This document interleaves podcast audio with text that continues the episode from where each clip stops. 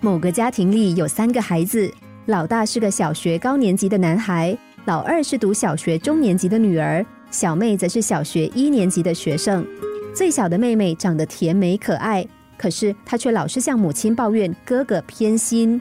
原来同样的事情，哥哥会乐意帮老二做，却总是不愿意帮助他。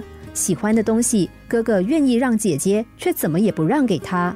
虽然小女儿总是说着说着就掉下委屈的眼泪，让做母亲的看得非常心疼，可是却也不知道怎么样帮她才好。于是母亲开始观察兄妹之间的互动。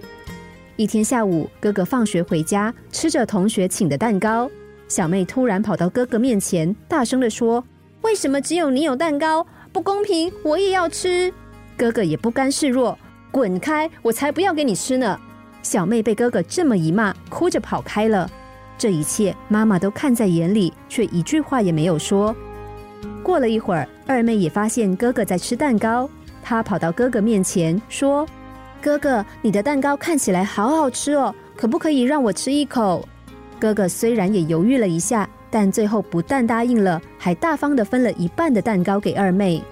这下子妈妈清楚的看见问题出在哪里了，决定找机会告诉小妹赢得哥哥喜爱的秘诀。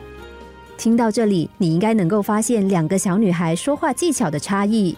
小妹说话霸道又没有礼貌，二妹说话有技巧又婉转，也难怪哥哥对待两人的态度不一样。不过，我们在日常生活中是不是常犯故事中小妹的错误而不自知呢？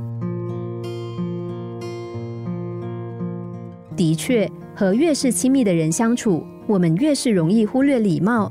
仔细想一想，上次我们失去耐心发飙的对象是谁？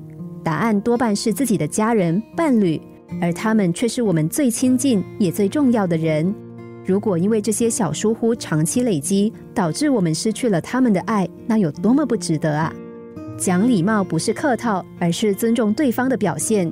说话的语气柔软一点，不是一定要撒娇，而是考虑对方的感受。